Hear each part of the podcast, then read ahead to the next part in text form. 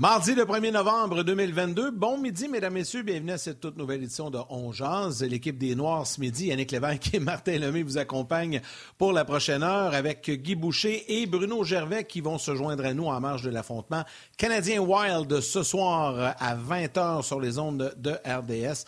Ne manquez pas également nos émissions en périphérie d'avant-match. Ça débute avec entre deux matchs cet après-midi, le 5 à 7, hockey 360, le match élan de chambre. Bref, toute l'équipe de Sport 30 sera là également. Donc, une journée bien remplie sur les ondes de RDS pour suivre et surveiller tout ce qui se passe euh, entourant le match entre le Canadien et le Wild. Salut Martin, comment vas-tu? Je vais très bien. On est deux en deux à date, sans se parler sur comment on s'habille pour l'émission. Alors, euh, fantastique, Yannick. Puis je trouve que les gens euh, sont vraiment intéressés par le fait qu'on est impressionné de voir qu'on s'habille de la même couleur. Je pense qu'ils s'en foutent pour vrai. Euh, Yann, euh, salutations. Aujourd'hui, euh, au signaleur, tu sais que tout récemment, il y a eu une campagne à la suite d'un décès d'une de, de, ces personnes qui fait ce métier très dangereux. C'est vrai qu'il y en a qui, qui ralentissent, mais qui ralentissent pas au point de si jamais je devais accrocher un signaleur. Il faut vraiment être très prudent quand ces gens-là sont sur la route et euh, font un métier euh, très, euh, très dangereux. Et c'est rare qu'on leur envoie la main et qu'on est gentil avec eux. On est plutôt avec ce genre de face-là devant eux autres. Fait que, salutations. Refais donc ta face, là. Non, je vais voir à TV, j'ai pas hâte de voir ça. non, mais refais-le, c'était bon. J'ai de te voir à TV, là, avec tes mimiques. Euh, Seigneur. Euh, oui, salutations à, euh, à tous ces gens-là. Et également, on rappelle à tout le monde, que ce soit sur Facebook, sur rds.ca, YouTube ou à la télé, mais évidemment sur les médias sociaux, vous pouvez envoyer vos questions au coach Guy Boucher. Aujourd'hui, aucun sujet préétabli avec Guy. Il répond tout simplement à vos questions. Le Canadien s'entraîne, entraînement optionnel aujourd'hui. Et euh, évidemment, on n'aura pas d'écho de, de vestiaire puisqu'avec le décalage, euh, l'émission sera terminée lorsque les joueurs vont s'adresser aux médias ainsi que l'entraîneur. Coach Boucher est prêt même avec son tableau pour répondre aux questions du public. Salut Guy. Bonjour, juste en cas, avant de commencer, moi aussi je suis habillé en noir, je ne le savais pas. Et moi aussi, je m'en allais mettre euh, ma petite fleur, puis je suis allé la chercher au lieu d'habitude, puis il reste juste la pine avec le noir à l'intérieur plus de rouge. Fait que euh, je sais pas quelle fourmi a bouffé ça, mais j'ai cherché partout. Mais c'est ça. Fait que euh, on va me pardonner ça. Je vais en trouver un autre pour le reste de la journée. Évidemment, c'est en souvenir de nos vétérans euh, dans le cadre du jour du souvenir. Quand tu retourneras à RDS, va t'en chercher une, mon Guy. Tu l'auras pour la semaine prochaine avec nous. Euh, je ne sais pas, Martin, si tu as déjà des questions, Martin l'apporte. Moi aussi, je l'apporte euh, à chaque jour. Euh, et j'invite les gens là, sur Facebook, notamment, moi, je vais me diriger du côté de Facebook. Des salutations à Jean-François Lecomte, JP Roy, Jeannot Chandonnet, François Richard, André Poulain, Cédric Ouellette, Denis Chartrand. YouTube, Alexandre Bolduc, Jonathan Turcotte, Dominique Bourassa, Robert Léveillé, Alex Parietta. Et là, les questions commencent. Euh, je regarde. Bon, Luc Fauché, une première, euh, te demande est-ce la fin pour Dadonov? As-tu déjà vécu une situation bizarre comme ça avec un jeu vétéran? Un, c'est pas une situation bizarre, puis oui, absolument. J'ai vécu des situations avec. Euh, oui, oui, absolument. T'en as pas mal tous les ans, là. Des fois, tu es capable de, le gérer plus facilement. Euh, c'est sûr que quand il y a des joueurs qui euh, rapidement vont s'établir comme étant meilleurs, ben là, ça devient des discussions difficiles, déjà en début de saison. Tu peux avoir ça souvent plus tard, surtout quand tu es une équipe qui va pas gagner. C'est le dernier mois et demi, deux mois, avant la période des échanges, tu vas voir ça euh, régulièrement. Des fois, être obligé de gérer un vétéran d'une certaine façon. regarde, la vérité, là, il n'y a rien d'anormal là-dedans. Euh, c'est la loi de la jungle. La Ligue nationale, c'est une ligue de performance. Et tu vas, euh, tu vas être obligé de, jaser avec l'individu. La pire chose à faire, c'est de le laisser. Tu, ne peux pas arriver comme dans le temps, t'écrire les noms sur le tableau, puis c'est tout. Tu, laisses la personne gérer ça. C'est pas comme ça aujourd'hui. Alors, on lui a parlé d'avance, avant d'annoncer qu'il serait sorti de l'alignement On lui a parlé euh, des plans, des difficultés. On était, je suis convaincu, Martin, parce que c'est un ancien joueur en plus, va être très sensible. On l'a vu justement avec les médias. Euh, était très impatient parce qu'il est très sensible à ce que vit le joueur. Donc, lui va l'avoir bien géré avec le joueur même. Mais, comme je l'ai vécu, les, les, problèmes vont venir beaucoup plus de l'extérieur par rapport à ça et c'est pour ça que Martin est impatient. C'est que, regarde, je, vous dis ce que je veux, ce que je peux dire. Je l'ai géré l'intérieur. Je vous réponds une fois, mais quand vous revenez avec ces questions-là, l'acharnement de la question fait que l'impatience vient après. Je comprends ça, je l'ai vécu. C'est pas la question le problème, c'est l'acharnement après la question. Tu te le faire poser une, deux, trois fois de façon différente. Euh, surtout quand c'est un sujet sensible pour toi, parce que pour un, pour un entraîneur, tu en as des sensibles pour toi qui ne sont pas du tout sensibles pour un autre. Mais oui, c'est, oui, j'ai déjà vécu, ça absolument. Là. Euh, garde, donner un exemple, Chris Neal, qui était un monument à Ottawa, on était obligé de lui dire que pour la première fois de sa carrière, on allait le laisser de côté. Là. Dire que. Il devait pas être de bonne humeur. Non, non, non, puis t'en donnes pas bien, le soir, là. ça, c'est normal, ça fait partie de la game. Si t'as pas de faire ça, tu pourras jamais coacher dans le national. Les discussions difficiles, regarde, t'es, es l'alpha mâle qui doit gérer les alpha mâles. T'as pas le choix d'avoir le courage. de toute façon, le leadership, c'est deux choses. C'est le courage d'un côté, c'est l'influence de l'autre. Est-ce que tu as le courage de dire les choses qui sont difficiles à dire, de fermer ta gueule quand ça te tenterait de chialer, de faire les choses quand ça te tente pas, d'être au-devant quand tu aimerais ça rester en, arrière. C'est juste du courage, puis de l'influence, c'est est-ce que les gens vont te suivre. C'est ça, le leadership. Alors, Martin, Martin a le courage de le faire, je suis convaincu de ça, et il a sûrement dit les, choses qu'il devait dire maintenant. Est-ce que c'est facile pour le joueur à accepter? Il n'y a aucun de ces discours-là qui rend ça facile à accepter. C'est des compétiteurs. Ils sont tous fiers, ils veulent tous jouer. Alors, c'est des discussions difficiles, des réactions difficiles, mais euh, ça fait partie du milieu.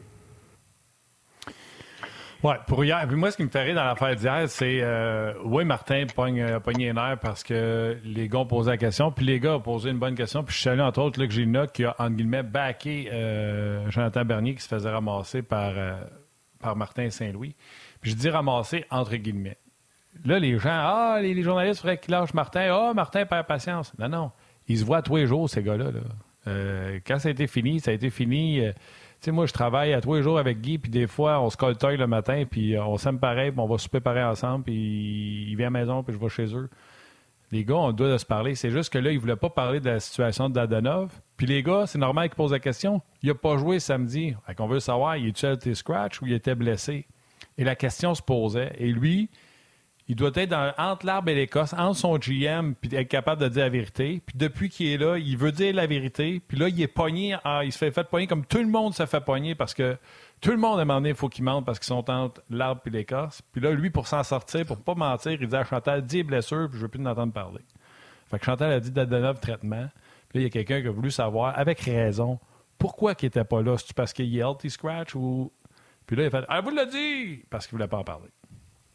Oui, c'est très bien expliqué, Martin, vraiment, félicitations. C'est exactement comme ça que ça se passe. C'est que tu t'en vas au micro, puis pour le journaliste, c'est la chose à faire, peu importe c'est qui le journaliste. moi, je n'ai pas de favoritisme par rapport au journaliste, mais tu sais, quand la réponse n'est pas venue, puis qu'il manque quelque chose, c'est normal que les journalistes et les gens des médias et les partisans vont, vont, vont revenir à la charge pour essayer d'avoir euh, plus de détails. Ils se sont fait des jokes après. Ah oui, ben oui, puis tu sais, et ça, ça va être évidemment, ça va être l'apprentissage à Martin. Je veux dire, il n'a pas fini. Là. il y en a pas là. Pas ça souvent.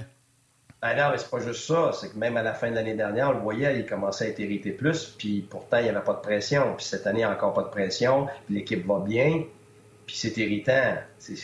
attendez, là. C'est pas parce que c'est Martin, c'est n'importe quel entraîneur. Moi, j'ai eu, eu, besoin d'apprendre à gérer ça avec le temps, là. C'est parce que, tu sais, Là, ça va bien, tout ça, mais plus ça va, les coachs dorment, dorment pas, là. Ça, c'est le bout aussi, là. Tu sais, quand tu dors pas, tu es fatigué, puis là, ça va mal, là. Je peux te dire que ta patience, là, il y en a de moins en moins. Fait quand t'es rendu deux, trois, puis quatre mois dans la saison, là, même quand ça va bien, là, ta mèche est courte, parce qu'en plus, tu as toute ta réalité, et toi, les gens vont juste voir ce qui se passe devant le micro. Là. Mais toi, là, ça fait deux, trois heures que tu à ton monde, là, puis euh, ça va jamais tout super bien. Il y a quelqu'un qui a quelque chose, puis thérapeute d'arriver avec une histoire, ton gars il est blessé, tu le savais pas, il y en a un qui pourra pas jouer, il est malade, tu viens de te pogner avec ton gérant.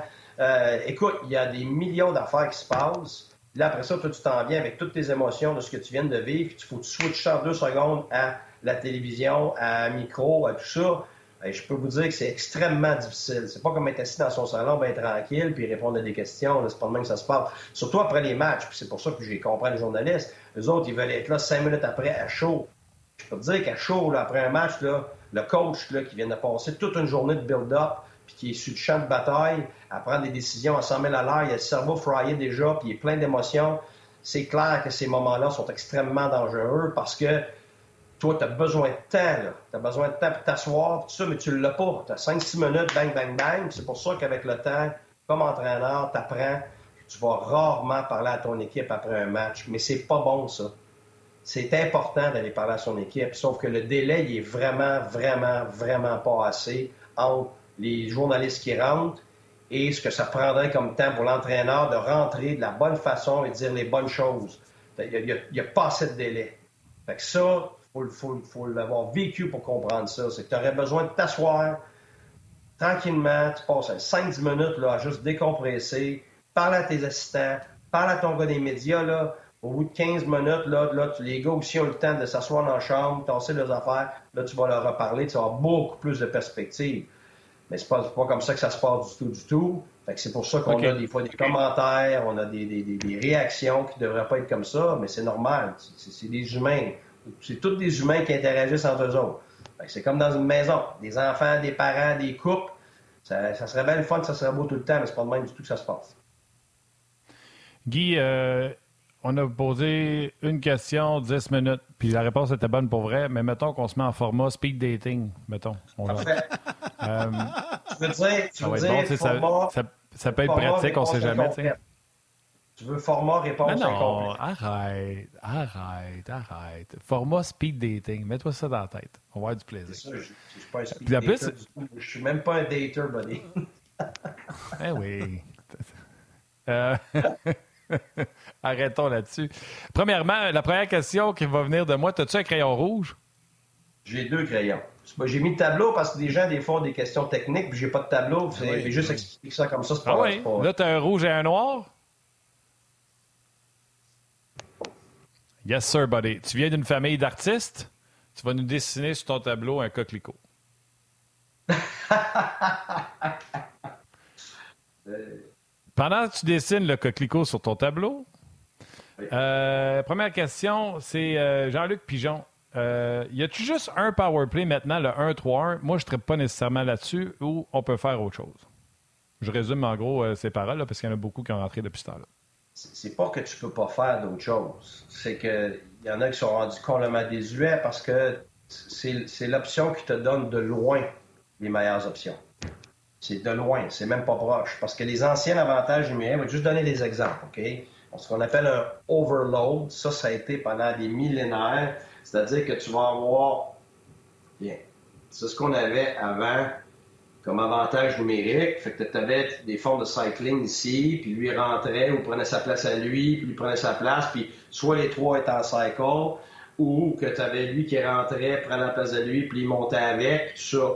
Puis le problème avec ces avantages numériques-là, pourquoi on dit un overload, c'est parce que, regarde, t'es quatre du même côté. Tout ça ici, t'es quatre du même côté. Et pourquoi ça a beaucoup moins d'impact maintenant? C'est parce qu'avec ce qu'on appelle des push-down en désavantages numériques, où, tu vas mettre de la pression par en bas ici, avec un attaquant, tu vas demander à ton défenseur, puis on squeeze.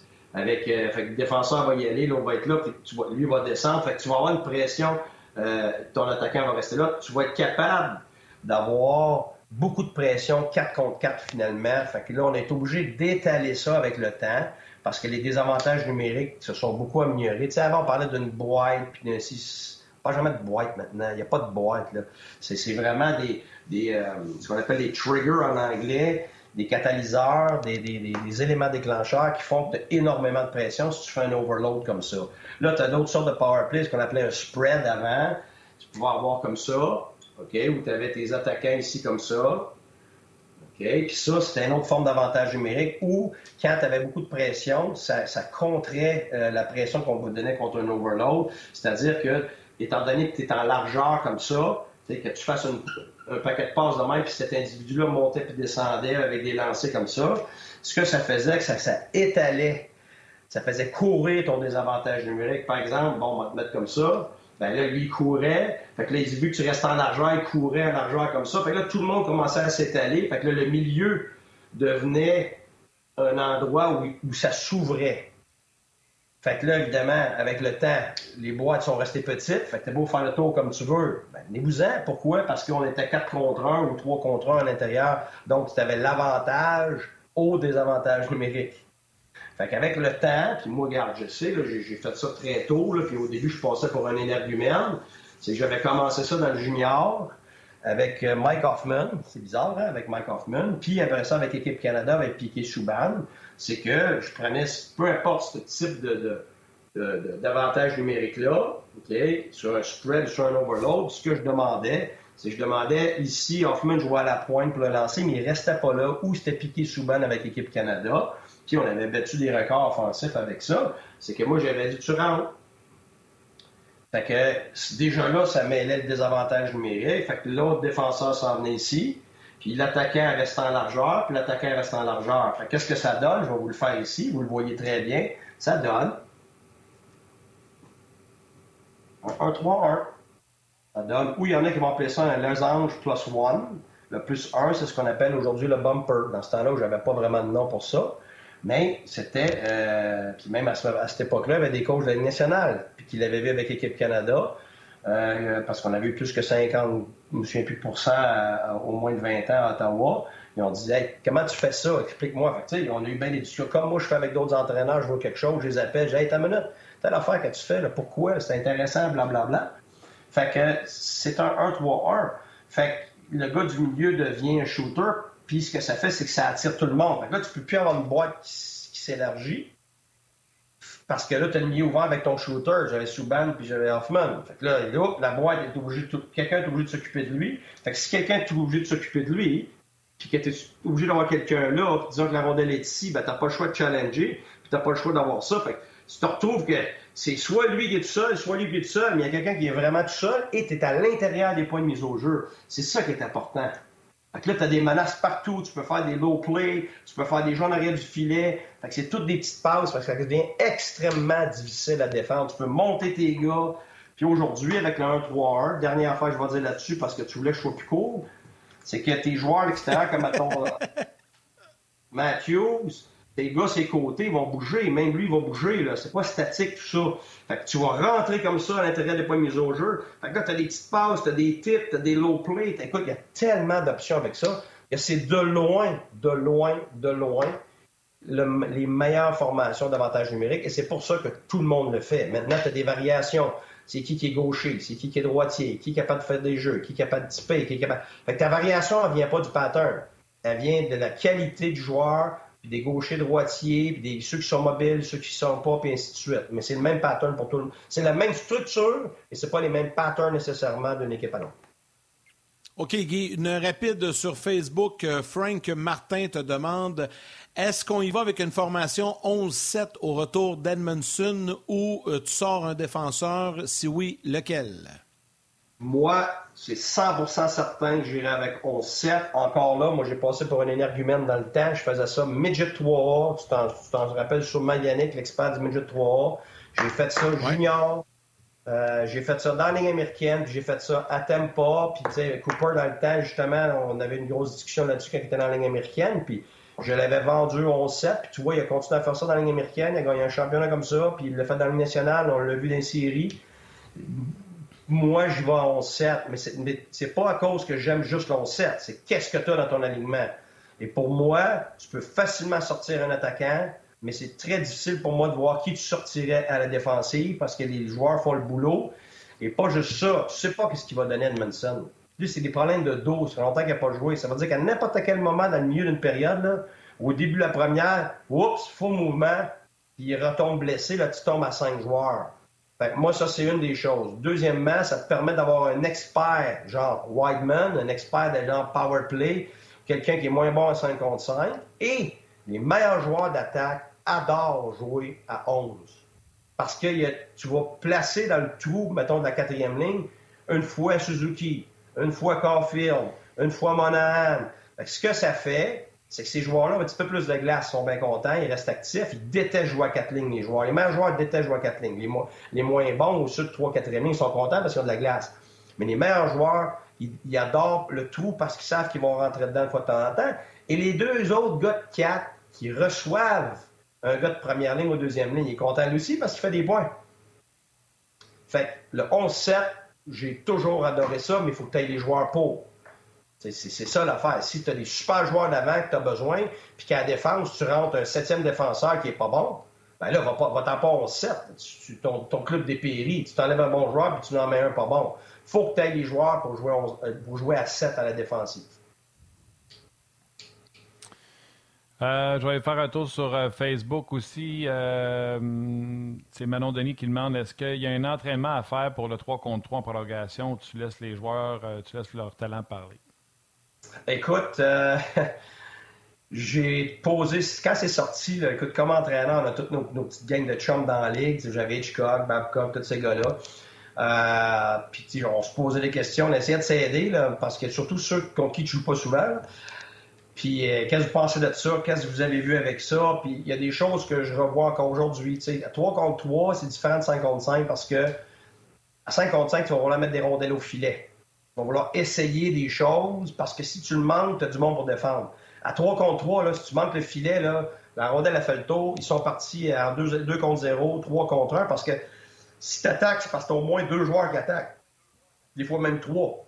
Fait que là, si tu manques le filet, c'est mortel. Fait que ce qu'on dit à 3 contre 3, contrairement à 5 contre 5 où tu vas aller nord-sud, c'est qu'à 3 contre 3, tu veux revenir sur toi-même quand tu vois que tu n'as pas de jeu, quand tu vois que tu vas te faire squeezer. Tu veux pas juste chipper des rondelles en arrière courir après, parce que c'est des bonnes chances pour toi qui ramasse. Fait que tu veux garder le contrôle. C'est pour ça que tu vois les joueurs rentrer, puis hop, on, a rien, on revient. Puis là, quand ça fait 30 secondes, t'es sur la glace, t'es brûlé raide, tu peux pas te faire pogner. Parce que 30 secondes brûlé dans ta zone 5 contre 5, t'as d'autres mondes pour t'aider, tu peux te cacher un peu. Mais à 3 contre 3, t'es mort, là, tu restes dans ta zone pendant une minute, là, il te reste plus rien. Là. Fait que c'est pour ça que c'est très particulier 3 contre 3. Tu, peux pas juste dire on les laisse aller. Offensivement, oui, mais tu mets pas des rondelles au filet pour rien. Faut quand, faut, tu mets une rondelle au filet, c'est parce que tu es sûr que ça va donner une rondelle au filet ou que tu vas avoir un, jeu, au filet. Fait que tu as beaucoup aussi de permutations. Parce que tu es obligé de jouer homme pour homme à 3 contre 3, tu pas le choix. Fait qu'à homme pour homme, pour battre ça, il faut que tu aies des permutations des joueurs. Ce qui fait que là, là, là la, couverture, tu te mêles, il y a une fraction de seconde. Il va-tu y passer, il va-tu pas y passer, le temps que tu t'en aperçois, whoop, il est rendu, il prend l'espace. Et c'est très différent de 3 contre 3, du 5 contre 5. OK, intéressant. Euh, on rappelle euh, aux gens que vous pouvez envoyer vos questions à Coach Boucher qui répond à vos questions, que ce soit sur Facebook, rds.ca ou YouTube. Les gens de la télé, euh, venez nous retrouver sur le web. Ça se poursuit sur le web et on poursuit avec des questions, Guy. J'en ai une un peu plus générale pour toi. Alors oui, une question plus générale de Mario Desmarais sur Facebook qui dit Guy, les entraîneurs disent souvent ne pas écouter ce qui se dit dans les médias. Mais à quel point c'est vrai? Est-ce que ça vous arrive d'écouter ce qu'il se dit à votre sujet, que ce soit à la radio ou à la télé, et de quelle façon ça vous impacte? Écoute, moi, je vais parler pour moi, puis pour la grande, grande majorité des entraîneurs, mais il y a des exceptions. Martin, tu le sais, on a parlé souvent, moi, j'écoute rien. Moi, j'écoute vraiment, vraiment, vraiment, vraiment rien. Première des choses, j'ai pas le temps quand tu coaches, là, t'as pas le temps de t'amuser. Écoute, t'as même pas assez de temps dans une journée pour faire ta job. Fait que c'est pour ça que tu as des assistants, des ci, des ça, parce que t'arrives pas. Tu as trop à faire, tu as trop de monde à gérer, tu as trop d'affaires à gérer. Tu as ta logistique, tu as les joueurs, tu as ton gérant, tu as les médias. Écoute, j'ai un de mes amis qui était déjà venu là, pour le fun, voir une journée. À 11h30 du matin, il dit Gars, je suis plus capable, je m'en vais, c'est une tornade. T'as pas le temps de t'asseoir. Le hockey pour l'entraîneur, c'est pas un divertissement à la télévision, ce que tu écoutes, c'est un divertissement, puis c'est normal. Tu, tu, vas prendre le soap opera, tu vas prendre ce qui va se dire, mais moi, il n'y a rien à la télévision que je vais écouter qui va m'aider dans ma job. Parce que ma job est spécifique à mes joueurs, est spécifique à contre qui je joue. Fait que je vais avoir des gens dans mon staff qui vont être obligés de regarder les nouvelles de l'autre équipe. les tendances, euh, les trois derniers matchs, les vidéos, ça, on va tout regarder ça, on va éplucher ça, qui a fait quoi récemment, qui est blessé, tout ça, là, mais tout ce qui a rapport au soap opera, à ce qui se dit sur un de tes joueurs, ça, là, ça, c'est filtré totalement. Mes gars de médias le savent, ma famille, mes amis. Écoute, les premières années, les, mondes, mes amis, tu m'envoyaient, mettons, euh, ah, ils disent telle affaire, telle affaire. Je veux rien savoir. Autant bon que pas bon, parce que c'est autant les bonnes affaires, je veux pas les entendre non plus. Parce que, un, tu veux pas t'enfler la tête. Un, tu veux pas euh, commencer à croire à ce qu'ils disent de toi, de bon ou de pas bon. C'est juste de l'ajout à quelque chose qui est déjà extrêmement Dans l'auto, t'écoutes juste du classique? moi, moi, moi, ah, moi, je suis un gars de musique classique, là. je me, me cache pas, puis de, musique de non, film. Je le sais, mais t'écoutes juste? Non, je te repose la question. Je sais que tu aimes le classique. T'écoutes juste du classique dans le char ou t'écoutes euh, des radios sportives? Euh, non, je, non, euh, je vais, te le dire.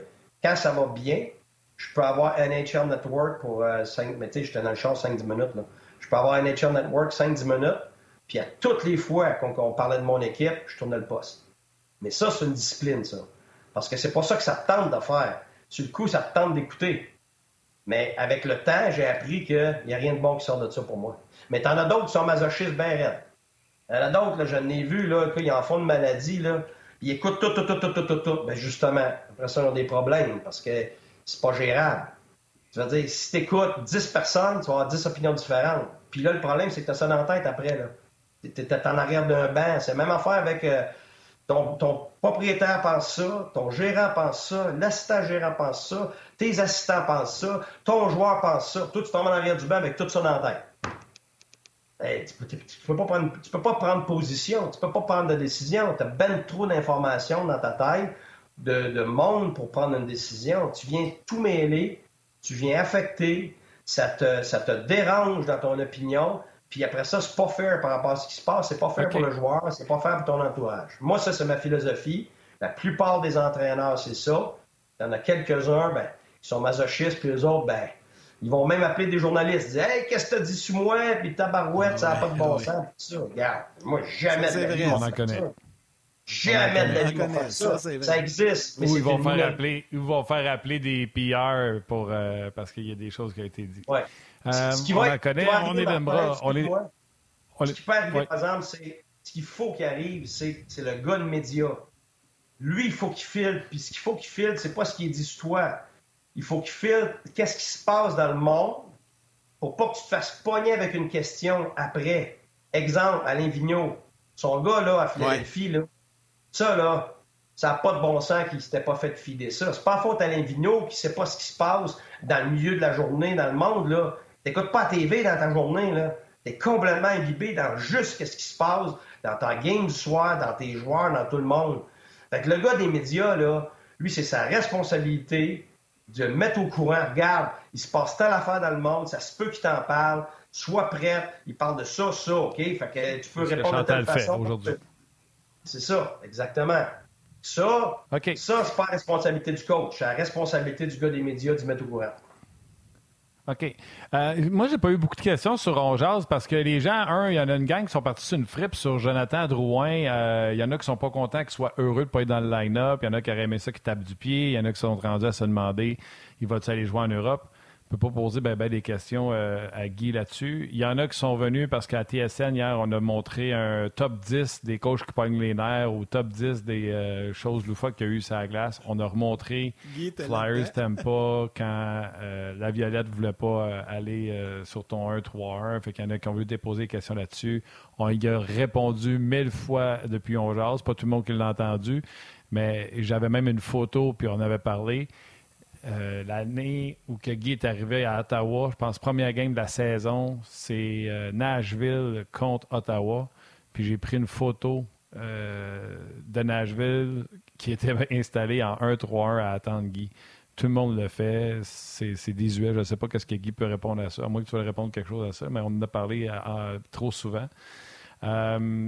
Fait que, ouais, fait qu'il y a plein de questions là-dessus. Les questions de savoir qui tu sors, c'est pas le genre d'affaires qu'on veut utiliser Guy pour, euh, pour faire ça. Là. Euh, savoir, lui, il a déjà dit 11-7, mais j'avoue que les gens trouvé ça drôle. Mettre juste 11 attaquants alors que tu en as 15 disponibles, ça serait drôle à maudit.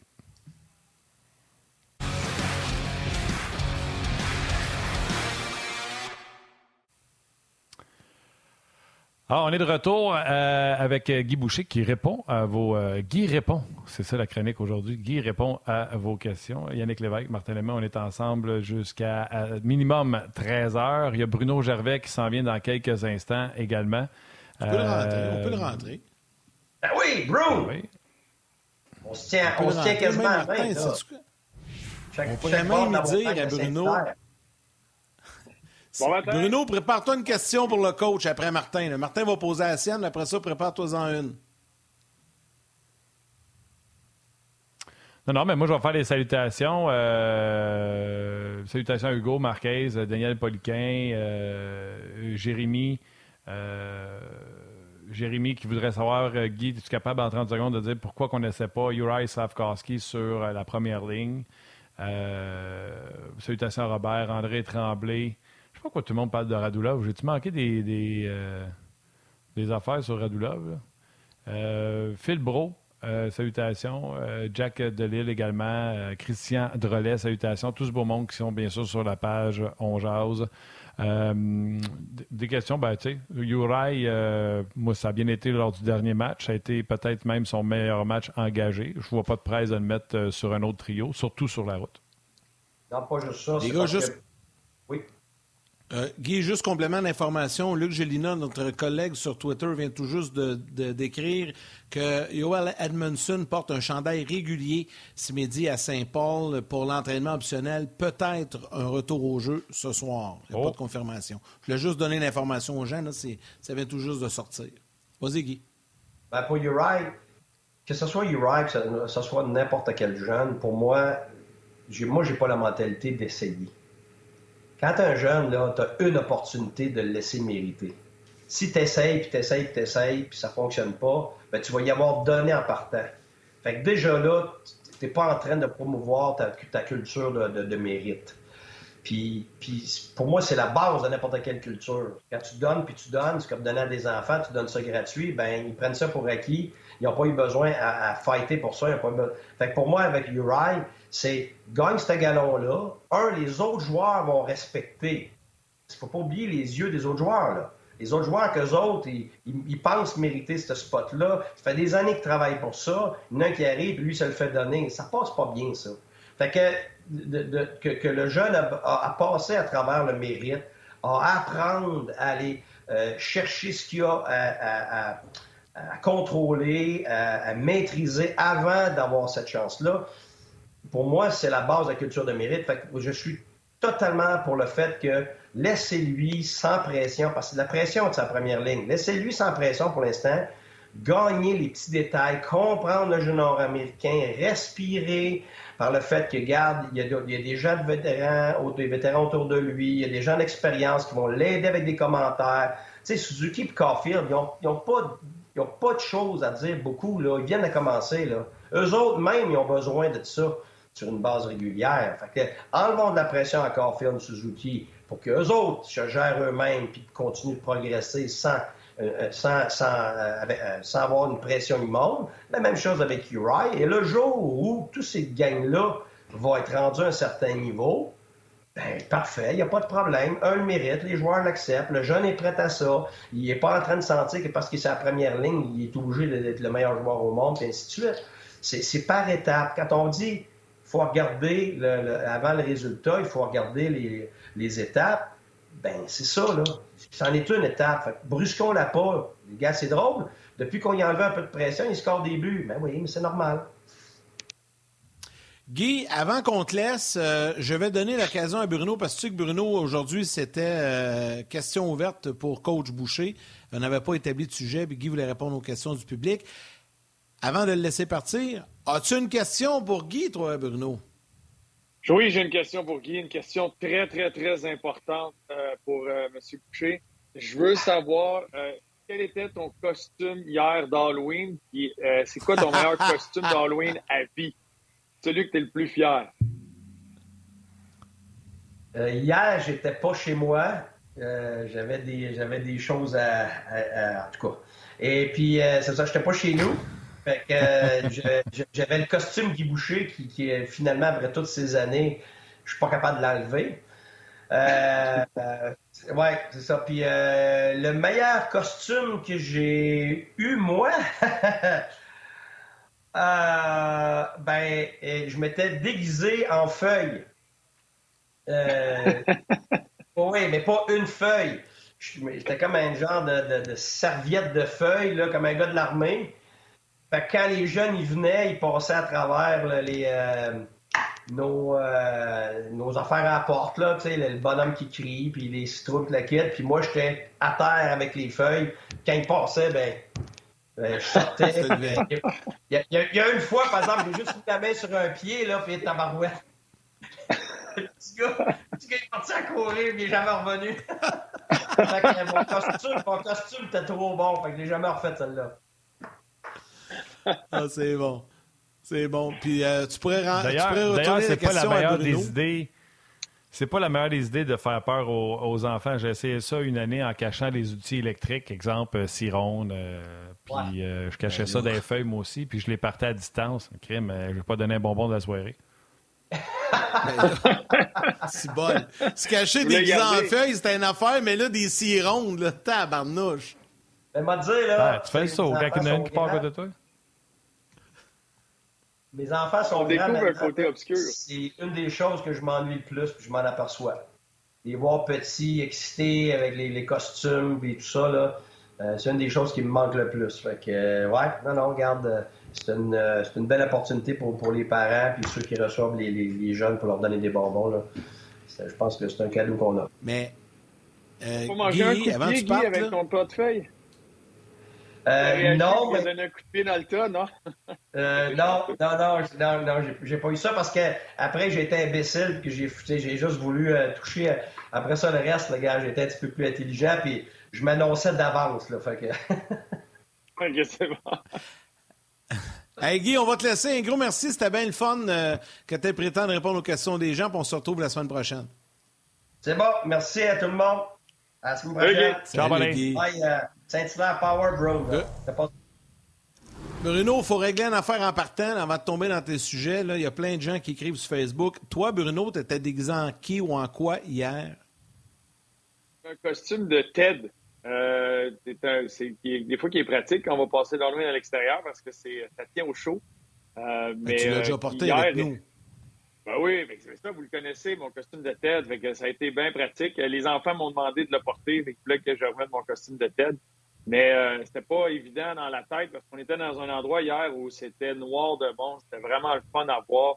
Euh, c'était tellement une belle soirée pour ça. Puis les rues étaient pleines de super beaux déguisements, même que le monde sont, sont donnés sur la façon d'accueillir euh, les mini-labyrinthes, euh, les garages ouverts avec une espèce de garage hanté, etc.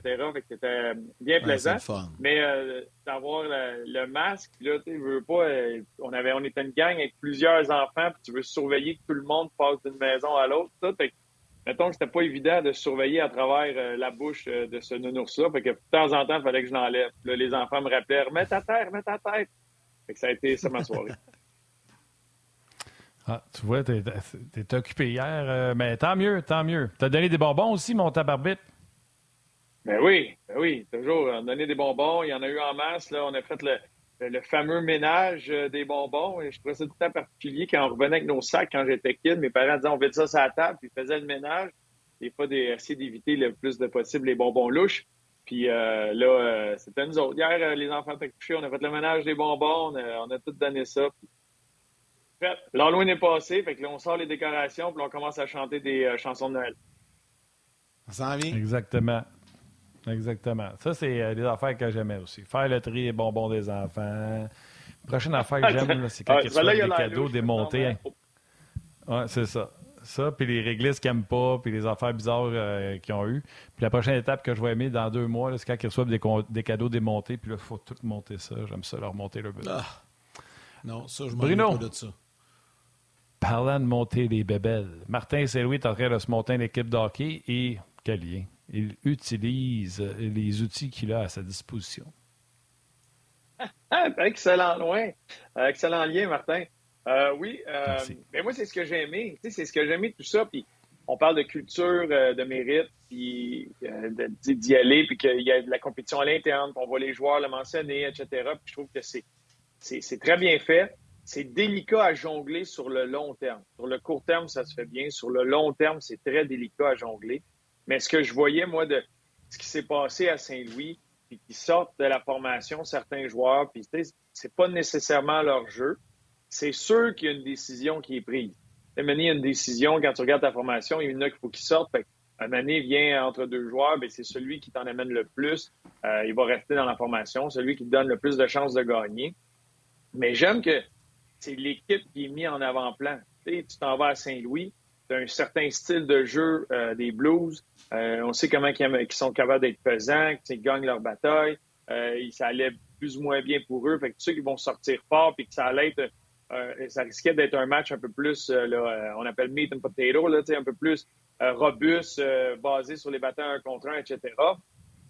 Puis tu réponds à ça en utilisant les atouts que tu as, en utilisant les outils que tu as. Euh, tu ajoutes un Slavkovski, un Armia, un Petzetta. Tu ajoutes un élément robuste. C'est pas juste robustesse, on pense à Petzetta puis c'est mis en échec, mais surtout un élément de être fort le long des rampes, être capable d'engager les batailles le long des rampes au lieu de te débarrasser de la rondelle sous pression, de juste accepter euh, la, mise en échec, la pression, l'échec avant, puis d'engager cette bataille-là, puis d'avoir le temps d'amener du support, d'être capable de protéger la rondelle, puis de la garder là, de pouvoir continuer à avancer. Fait que tu as amené cette identité-là à, ton équipe euh, avant le match. Fait que ça, c'est comme l'intention de l'équipe qui a été mise avant, peu importe t'es qui, peu importe c'est quoi ton expérience dans la nationale. Fait que ça, j'ai bien aimé ça. Puis là, tantôt, ça, vous a, ça vous a amené à parler de Joel Edmondson, qui, près d'un retour, qui est prêt, euh, est-ce que ça va être ce soir, est-ce que ça va être bientôt, surtout quand tu es dans, le chandail normal, euh, que tu es prêt au contact, c'est que tu es vraiment proche. Euh, on va être encore ça. comment tu vas utiliser ton personnel, puis qui le mentionnait, est-ce que tu y vas au 7, est-ce que c'est quoi les genres de combinaisons que tu vas avoir, qu'est-ce que tu peux faire, surtout sur la route? On en parlait avec le Canadien part. Ça va être un défi sur la route avec la jeune défensive, comment tu vas protéger ce monde-là, comment tu vas faire tout ça? Bien là, tu as des outils justement pour être capable de le faire. Puis on a vu euh, Martin bien partir ce long voyage-là euh, avec, euh, avec les changements en formation qui ont payé. Bien, parlant de voyage, Bruno, tu me disais, lorsqu'on s'est parlé ce matin, qu'un premier, ben, on dit long, c'est pas un long voyage, mais c'est quand même quatre, quatre matchs, c'est quand même quelques jours. Un premier voyage sur de la route, c'est tout le temps bon, puis c'est important pour les jeunes, les recrues, euh, de, pouvoir euh, profiter de quelques jours, surtout qu'il y a une journée de congé dimanche à Saint-Louis avec euh, toute l'équipe. Raconte-nous un peu ce que toi, tu as vécu, puis comment tu as vécu ça, toi? Bien, moi, je trouve ça important de, de, vivre ça rapidement, parce que quand tu arrives dans le camp de sélection, tu es dans ta petite bulle, puis les, les joueurs reviennent, sont contents, mais tu n'es même pas certain dans l'équipe encore. Fait que les gars, euh, c'est plus ou moins axé sur l'équipe, surtout au début. Euh, oui, tu sais, des fois, de temps en temps, tu vas aller souper, puis il y a des les petits mélanges qui vont se faire entre certains vétérans et des joueurs qui ont joué quelques matchs, qui sont recrues, qui sont sur la clôture. Puis... Mais souvent, les jeunes vont se tenir ensemble. On avait vu plusieurs, justement, photos des, des jeunes du Canadien. Mais quand tu pars, quand tu commences ta saison, tu viens de finir ton camp, tu as l'adrénaline, tu voulais juste avoir euh, la meilleure version de toi-même. Tu voulais juste montrer ce que tu es capable de faire. Tu es tellement concentré sur ce que tu peux faire que là, tranquillement, là, tu là, embarques dans une équipe qui a toutes sortes de situations. Pour les gars comme Jacky ou les gars qui sortent du junior ou euh, d'une circuit universitaire américain, tu es habitué d'être entouré de gars de ton âge qui vivent à peu près les mêmes choses. Là, tu rentres au hockey professionnel où tout d'un coup, ben, tu as des gars qui ont des enfants, tu as des gars qui ça fait 10 ans qui sont dans la ligue. Tu sais, c'est un autre monde complètement. Puis de, briser la glace, oui, tu es dans le vestiaire, oui, tu peux faire deux, trois jokes, tu parles un peu vite fait, tu te croises dans la douche, euh, euh, euh, au, buffet, au restaurant, etc., peu importe, c'est rapide. Mais de vraiment pouvoir apprendre à se connaître, puis vraiment pouvoir sentir que tu fais partie de l'équipe, que tu as des moments un peu avec tout le monde, ça vient dans ces moments-là sur la route. Puis on dit long voyage. Je disais long voyage parce que tu as plusieurs soirées où, là, il y a eu des soupers, tu sais, un petit souper d'équipe, des soupers, il y a certains groupes qui partent, puis là, surtout en début d'année, surtout quand tu gagnes, c'est encore plus facile de le faire, de, pour les vétérans, de faire attention, puis d'aller chercher certains jeunes, puis viens, viens manger avec nous autres, viens manger avec nous autres. Euh, tu sais, que tu puisses justement échanger puis apprendre à te connaître comme il faut. Les partenaires, tu sais, des fois, tu ton, ton partner, pour Whiteman, Jacky, un exemple. Hey, on commence à jouer ensemble, mais hey, viens-t'en, on va aller souper, on va apprendre à se connaître. Tu apprends à connaître, c'est le même que tu tisses les liens. Fait d'avoir ça en début d'année, surtout quand tu as beaucoup de nouveaux visages, tu as beaucoup de jeunes qui sont intégrés à tout ça, je trouve que c'est une belle chose pour le Canadien qui peut être bien utilisé. Dans n'importe quoi, comme Ted Nolan nous avait déjà dit, si vous vous aimez en dehors de la glace, ça va paraître à la glace. Tu sais ces ben liens-là. Il va y avoir des tempêtes cette année, il va y avoir des moments difficiles. Mais si tu peux avoir bâti de quoi de solide sur, le, sur quoi retomber quand les choses vont se mettre à moins bien aller, bien ça, c'est important. Puis c'est exactement le, genre de voyage comme celui-là, à quoi ça peut aider. Euh, ben justement, parlons-en de ce voyage-là. Euh, premier voyage sur la route avec, euh, avec les jeunes, mais euh, il y a des gens qui te demandent, ils en ont sûrement profité pour fêter l'Halloween. As-tu des anecdotes qui ne se racontent pas d'Halloween que tu peux nous raconter? D'Halloween, pas de. Dans l'Halloween, c'est déjà arrivé certains costumes, c'est les parties d'Halloween c'était le fun. On avait, oui, on faisait souvent des parties d'Halloween. Euh, des parties d'Halloween qui brassaient. Ça, ça je me rappelle. Euh, faut être délicat là-dedans. Mais mettons, parce que souvent, j'étais, je faisais partie mm-hmm. des organisations de ces événements-là. Ben, il y en a un, il y en a un que, justement, dans, dans, mes, dans mes premières années, on était une gang de jeunes, puis on, s'était euh, déguisés en Incredibles. Euh, tu sais, l'espèce de film, là, avec toutes les incroyable avec les parents super-héros. Bon, mais ben, on avait, on était quatre gars, on s'était déguisés euh, en incroyable. Euh, et ça se fight-là, puis c'est pour ça que c'est un peu délicat. Mais euh, Andy Sutton, je peux vous rappeler d'Andy Sutton, c'était un monstre qui était énorme. Gros défenseur. Et gros défenseur. Et Rick DiPietro, qui était un, gardien de but, mais qui était très, très, très costaud. Là, ces deux, c'était deux là, mastodontes en termes de muscles. Et euh, les deux s'étaient déguisés en, Sir Williams, euh, joueurs de tennis. Euh, donc, ils s'étaient complètement peinturés. puis la, jupe, le, top, les cheveux, puis fait, là, ils ont dû passer une journée en entier là-dessus. Puis ça, ça avait été très, très, très impressionnant comme quand ils sont arrivés. Puis à l'époque, avec les Islanders, nos parties d'équipe, ça dansait beaucoup, beaucoup, beaucoup. fait que ça s'était ça avait brassé sur le dance floor soirée super amusante, mais tout ça pour dire que tous les costumes ont été déchirés euh, des gars dans la soirée. Euh, petite tradition qu'il y avait à ce moment-là. Je me rappelle revenir avec notre véhicule de raccompagnement. Euh, puis on était une gang qui revenait, on vivait ensemble. On était tous revenus avec des restants de, costumes, des restants de manches là, un bout de pâte là, puis d'attitude. Et ça, ça avait été une de nos soirées d'Halloween.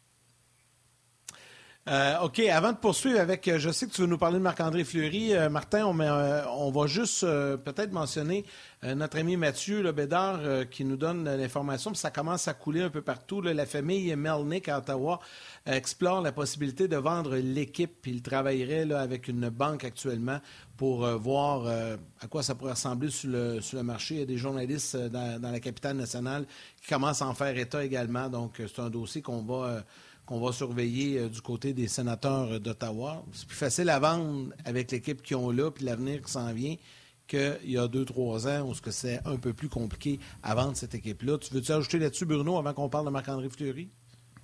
Non, mais, je trouve ça intéressant. Puis, tu sais, il a pas si longtemps, euh, tout semblait très, très, très compliqué à Ottawa. j'ai bien hâte de voir dans quelle direction ça va aller. Mais tu as raison que l'effet direct que ça peut avoir, la qualité euh, du produit, ce qui s'en vient, le potentiel de ce qui est là. Euh, il y a beaucoup de temps et de travail qui est mis. Il y a beaucoup, il y a beaucoup d'années difficiles qui sont déjà derrière eux pour les sénateurs. Euh, ça ne promet pas que dès cette année, ça va être, ça va être très reluisant, mais ils sont, avancés dans arriver dans une période payante et intéressante. Des fois, c'est le timing is everything. Là. Dans le fond, c'est des fois le synchronisme d'une vente comme ça euh, le fait que dans ta reconstruction, dans ton bien, dans ce que tu offres comme produit, tu es rendu à un stade très intéressant. Euh, ça pourrait être le fun de voir ça. Puis, est-ce que ça va être dans le centre-ville d'Ottawa? Est-ce que ça va rester dans la conférence ben. de l'Est? Est-ce que ça va rester dans le coin? Va-t-il rester au Canada? Peut-être, euh, on verra. Québec. Bruno, Bruno, tu vois le tableau, là? Non, je pense pas que ça va être Québec. Regarde ça, c'est le tableau du top 3. Euh, c'est un article qui est sorti aujourd'hui de Sport Echo. Euh, le Canadien est à 1,7 milliard de valeur. Les sénateurs, euh, dans ce tableau-là, malheureusement, on ne l'a pas à l'écran, mais je vous confirme que la valeur serait de 655 millions selon Sport Echo. Donc, juste en complément d'information à, ce qu'on parlait à propos d'Ottawa. Donc, vas-y, Martin. Ah non, c'est ce que j'allais dire. Moi aussi, j'avais la même information. pendant que tu parlais, si tu ne l'avais pas vu, je l'aurais dit, c'est tout. Mais on peut enchaîner avec euh, Marc-André euh, Fleury. Yannick est content. Il s'est replacé. Euh, Montréal guérit souvent les gardiens de but et il sera encore d'office, Marc-André, ce soir pour le Wild du Minnesota. Puis, je vais faire une, aparté. Oui, Fleury va être là. Oui, Fleury connaît des bons moments, a été nommé parmi les étoiles cette semaine. J'ai aimé hier que Marc-André, pas Marc-André, Martin Saint-Louis disent qu'ils ont pratiqué des choses en lien avec ce que le WAL fait, puis expliquer les petites choses que le WAL fait de bien, puis qu'on se devait de s'ajuster en vue du prochain match. Ben, c'est ça, c'est ça dans la Ligue nationale. Le but, c'est d'être capable de s'ajuster, puis pas, euh, tu veux avoir des outils dans tes concepts. Martin parle souvent le mot concept, mais dans ta structure, dans tes choses à faire, il y, a, beaucoup de choses qui vont être pareilles. C'est normal parce que tu n'as pas le temps. Tu ne peux pas refaire tout ce que tu as fait pour chacune des équipes. Mais tu peux amener quelques ajustements ici et là, d'avoir, encore une fois, des outils, mais à, ces façons de faire-là, des, détails dans tes concepts selon l'équipe contre qui tu vas jouer. Euh, puis, tu sais, il n'y a, pas, a pas de 32 systèmes différents. Euh, à travers la Ligue, il y a différentes tendances. Il y a des équipes qui sortent un peu du lot dans certaines facettes, dans certaines façons de jouer, euh, auxquelles tu veux être prêt, auxquelles tu vas être capable de réagir. Euh, pour pas tomber dans le, dans le piège de ces tendances-là. Euh, c'est des tendances qui sont là parce que ça leur amène du, succès à certaines équipes. Fait que tu vas être capable de, de contrer ça, tu vas être capable d'aider euh, ton équipe à avoir au moins une façon, un thinking, une façon de penser où tout le monde soit sur la même page, sur la glace, puis ils vont s'aider face à ces tendances-là. Euh, ça, tu veux le faire. Des fois, tu as des équipes qui sont un peu plus faciles d'ajustement, qui vont être capables de s'ajuster plus rapidement parce que oui, l'entraîneur amène certaines choses, mais énormément repose sur euh, la lecture de jeu, puis les, réactions, puis la communication qui va se passer sur la glace. Quand tu as une équipe tranquille, tu as une équipe silencieuse, puis tu as une équipe qui n'est pas, euh, on va dire, allumée là, de voir ce qui se passe de l'autre côté. Mais des fois, tu as beau essayer n'importe quoi comme changement, et c'est trop long à arriver pour le match. Fait à ce moment-là, tu te tires dans le pied parce que tu sèmes la confusion. Fait que c'est important d'avoir un groupe qui est capable de s'ajuster. Puis ces groupes-là, c'est les groupes qui vont se mettre à avoir du succès en série éliminatoire parce qu'en série, tu vois ça. Tu vas faire face à la même équipe. Il y a des tendances, mais cette équipe-là apporte un ajustement. Pendant un match, entre deux matchs, etc., c'est les équipes qui sont capables de réagir et de mettre tout le monde sur la même page le plus rapidement possible qui vont être capables d'avoir du succès sur le long terme en série. C'est un, bel apprentissage d'arriver de quoi, contre qui on va jouer. C'est quoi leur tendance? Qu'est-ce qu'on peut faire pour contrer ça? Et essayer de l'appliquer le plus rapidement possible? On vous rappelle que ce soir, euh, c'est dès 19h avec Hockey 360, émission d'avant-match. Le match est à 20h. L'antichambre va suivre et les émissions également euh, dès 16h30 entre deux matchs, euh, le 5 à 7 également. Donc, bref, une grande et large couverture en marge du match de ce soir du Canadien face au Wild. Et jeudi, le Canadien sera du côté de Winnipeg. Salutations à nos mamans, à la maman à Martin. Bye, maman. tu vas rester là parce qu'on va continuer à jaser un petit peu euh, de hockey et des nouvelles dans la Ligue nationale. À tout de suite, restez là. Petite nouvelle dans la Ligue nationale que tu voulais revenir, euh, une surprise pour toi. Tu voulais nous parler des Bruins de Boston. Quel début de saison à Boston, c'est incroyable. Ben, c'est qu'à Boston, un peu, là, on parlait, on aurait parlé rapidement de, Marc-André Fleury. Euh, Marc-André qui a gagné euh, ses quatre derniers matchs, je crois, fait, qui va très très bien pour lui. C'est un vétéran, je pense que il était le premier à, l'avouer quand ça allait pas bien, de comprendre la réaction des partisans, de, il n'y avait rien de paniquant chez lui. Puis je pense pas qu'il y avait personne autour de la nationale qui paniquait dans son cas. C'est tellement un, athlète euh, exemplaire. Fait que, euh, bien content pour le Wild que ça se replace rapidement parce que ça va être serré encore une fois pour les séries, puis c'est pas des points que tu veux échapper en début de saison. Puis de l'autre côté, les Bruins de Boston qui commençaient la saison sans Brad Marchand, qui est encore euh, un, noyau vieillissant, tu essaies d'ajouter certaines pièces et tu as tout le temps les points d'interrogation. Est-ce que c'est la saison où ça va se mettre à moins bien aller? Puis encore une fois, c'est une équipe qui a une identité tellement claire, qui continue d'évoluer, de, euh, trouver des façons de faire fonctionner leur gros canon. Puis c'est une équipe qui, encore une fois, gagne des matchs de hockey. il y a un changement d'entraîneur, continue à gagner des matchs de hockey, puis qui continue à être une des équipes qui peuvent te battre de toutes sortes de façons, euh, qui restent dans leur identité. Puis à mes yeux, c'est un peu comme les Penguins de Pittsburgh.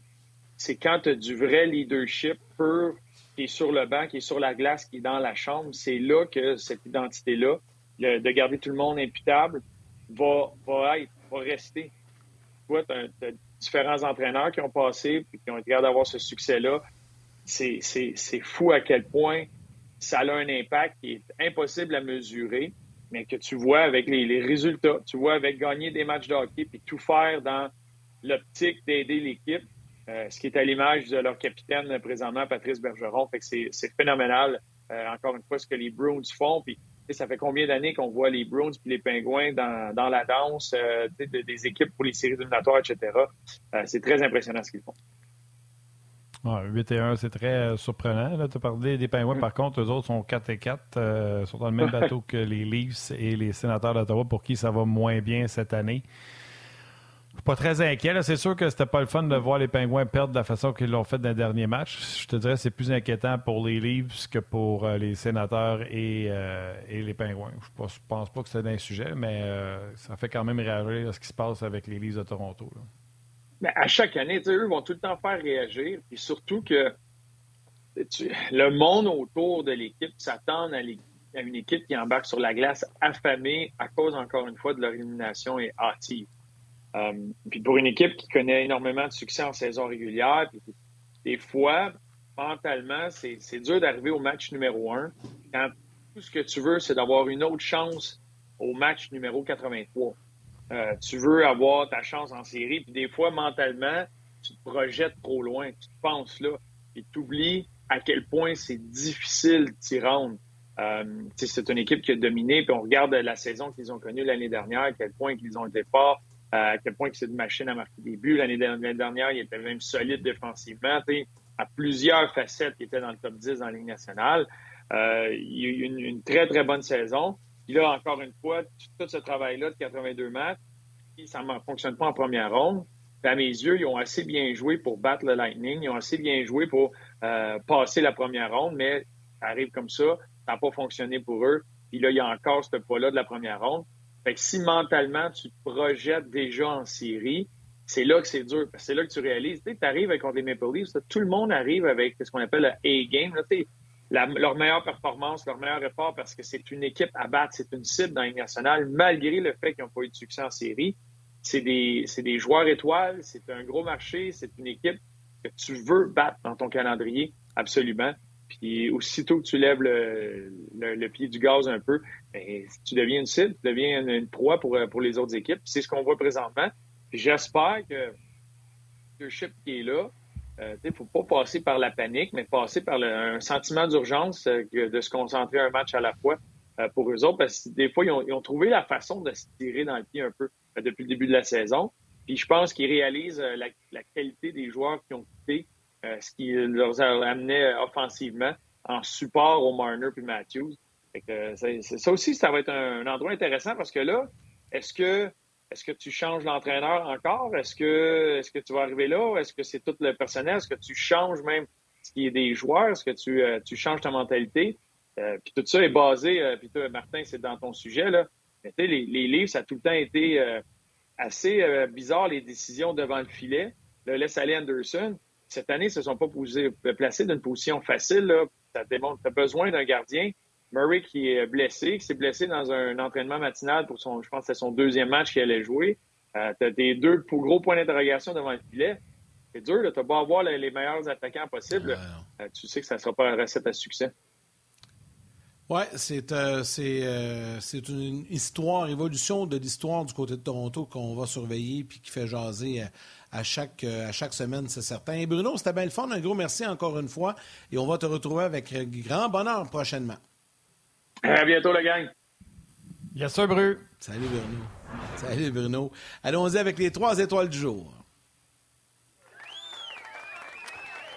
La troisième étoile de Third Star de YouTube, Nicolas Latour. La deuxième étoile de Second Star du RDS.ca, Martin Bélanger. Et la première étoile de First Star du Facebook RDS, Jérémy Veilleux. Veilleux. Alors, un gros merci à Guy Boucher. Merci à Bruno Gervais également, Valérie Gautran, Mathieu Bédard, Anouk Grignon-Langlais, toute l'équipe de production en régie à RDS et à vous tous les jaseux de nous suivre, de nous écrire. Aujourd'hui, d'avoir participé de façon très active, peu importe la plateforme de votre choix, avec les questions à Coach Boucher. C'était très, très intéressant.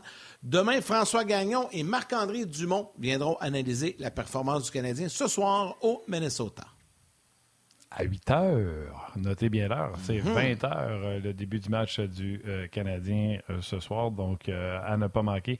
Merci à toi, Yann. Merci à Val de prendre soin de nous autres. Merci à vous, surtout les jaseux. Salutations à vos mères, à vos enfants. On se parle demain.